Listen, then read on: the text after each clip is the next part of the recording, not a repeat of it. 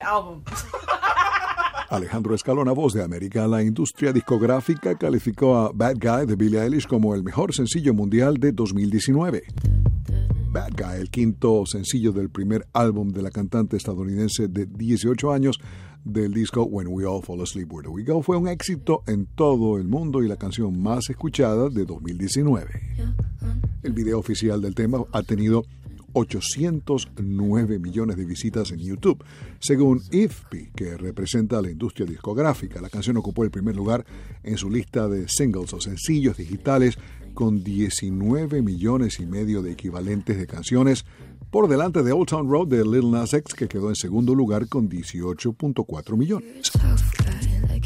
Eilish canta la canción principal de la más reciente película de James Bond, No Time to Die. La directora ejecutiva de IFPI, Frances Moore, dijo que Eilish también es una artista que aborda temas como la salud mental.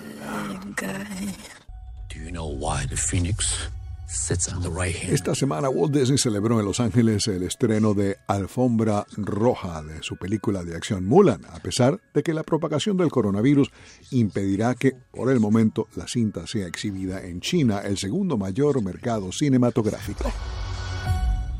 Do you think you can do that? Por el momento, los estudios de cine han decidido que, como se dice en inglés, the show must go on, el espectáculo debe continuar en los cines de la mayoría del mundo. We are under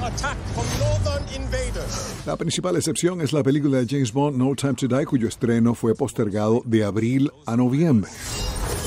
El martes, Sony Pictures postergó hasta agosto el lanzamiento de Peter Rabbit 2, The Runaway, argumentando la interrupción en el mercado de películas en Europa.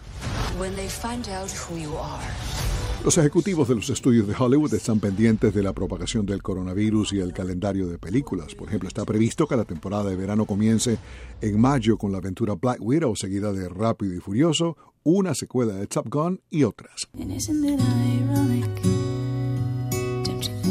Alanis Morissette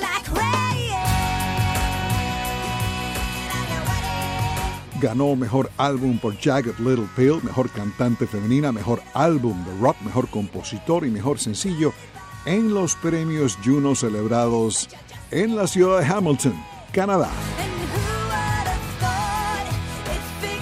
Eso fue el 10 de marzo de 1996. Safe. Was afraid to fly. Es todo por el momento desde los estudios de La Voz de América en Washington, Alejandro Escalona.